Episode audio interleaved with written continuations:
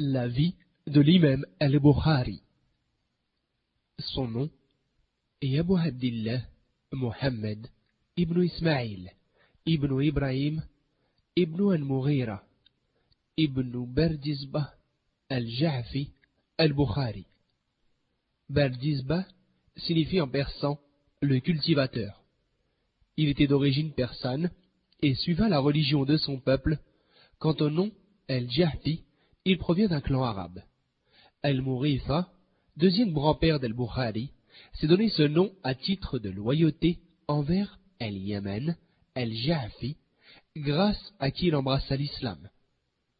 Il est né le vendredi 13 du mois de Shawwal en l'an 194 de l'Égypte, dans la ville de Bukhara, en Asie centrale. Ismaïl, le père d'Al-Bukhari, était aussi un connaisseur du hadith il a lui-même rencontré Hamad ibn Zayd, Abdullah al-Mubarak et Malik ibn Anas, dont il transmettait des hadiths. Al-Bukhari a été élevé par sa mère. Dès son enfance, il a été orphelin de père et il perdit sa vue, puis la retrouva. Son père, après sa mort, lui laissa une fortune considérable dont il se servit pour se donner entièrement à la science. À 16 ans, il accomplit le pèlerinage avec sa mère et son frère, mais par la suite, il ne regagna pas son pays. Il séjourna à la Mecque pour acquérir de la science. À cette époque, il connaissait déjà les ouvrages de Ibn al-Mubarak et de Waqia' par cœur.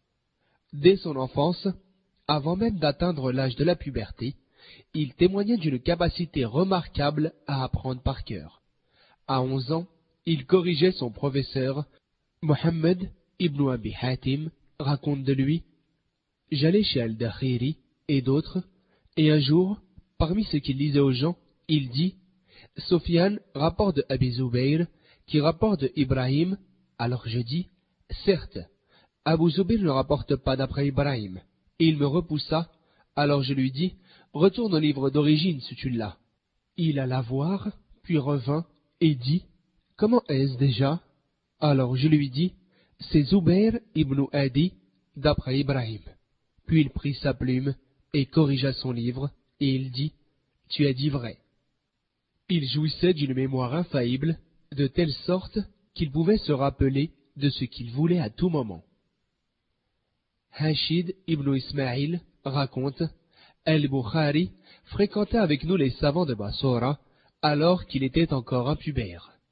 Il n'avait pas l'habitude de noter ce qu'il écoutait, et quand sept jours ont passé sans qu'il ne change d'habitude, on lui fit des reproches à cet égard. Mais sa réponse fut Vous m'avez trop blâmé. Montrez-moi ce que vous avez écrit. Nous avons montré à El-Bukhari nos notes qui ont dépassé quinze mille hadiths. Puis, il les a tous récités par cœur, de sorte que nous avons corrigé nos notes d'après sa récitation. Il entreprit de nombreux voyages, afin de répertorier les hadiths. Avant lui, les savants se contentaient des hadiths qu'il y avait dans leur ville et région, mais lui fut l'un des premiers à rechercher la science dans toutes les contrées. Il raconte Je me suis rendu deux fois en Syrie, en Égypte et à Al-Jazirat al-Arab, et quatre fois à Bassora. J'ai vécu six ans au Hijaz. Quant aux villes de Koufa et Bagdad, je les ai visitées à maintes reprises en compagnie des connaisseurs des hadiths. Concernant la science du hadith, il était le mieux renseigné sur les chaînes de transmission d'un même hadith et les nuances possibles entre elles.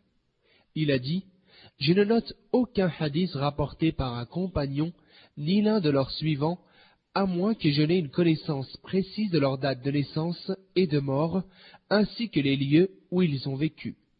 Et il dit je n'ai écrit que d'après celui qui dit que la foi comprend les paroles et les actes. Et il dit aussi, j'ai appris plus de cent mille hadiths valides et deux cent mille non valides. Il critiquait les transmetteurs avec beaucoup de précautions, craignant de tomber dans la médisance, ce qui met en relief sa prudence et sa piété.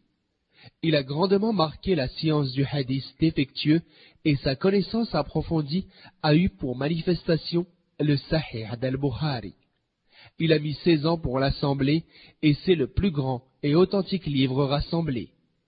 il n'émettait pas un hadith avant d'avoir ses grandes ablutions et de faire la prière de consultation.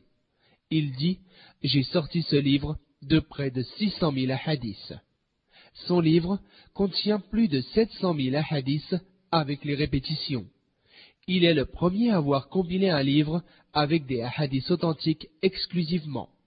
Nombreux sont ceux qui ont commenté ce livre, plus de 80, mais le meilleur des commentaires reste celui d'Al-Hafid Ahmed ibn Ali ibn Hajar al-Asqalani, Abu al-Fadl, mort en 852 de l'Égypte, qui mit 25 ans pour terminer son œuvre de 817 à 842 de l'Égypte.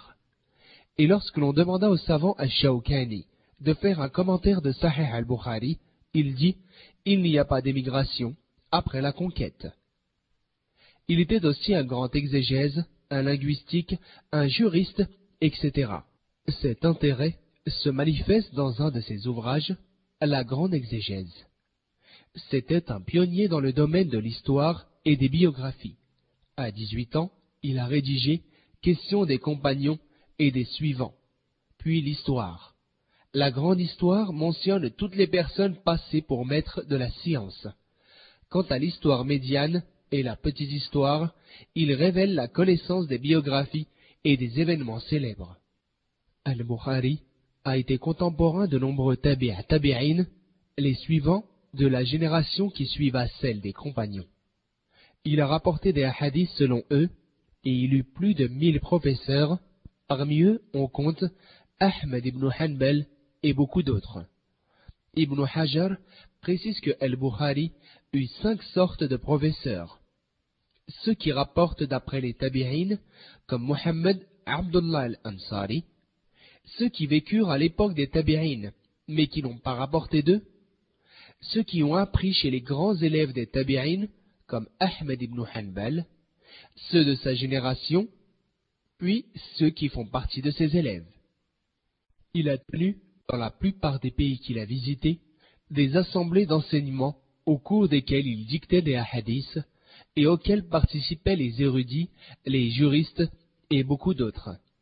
Parmi ses disciples, on peut citer l'imam Ibn Aïssa al-Tirmidhi, 210-279 de l'Égypte, Abu Daoud, 230, 316 de l'Égypte, l'imam Abu al-Hussein Muslim, 204, 261 de l'Égypte. Enfin, l'imam al-Bukhari n'était pas à l'abri des épreuves auxquelles sont souvent exposés les pieux. Il a été calmonié, persécuté, expulsé, etc. Il est mort la veille de la fête de la rupture du jeûne en l'an 256 de l'Égypte, à treize jours de ses soixante-trois ans, qu'Allah le prenne dans sa miséricorde.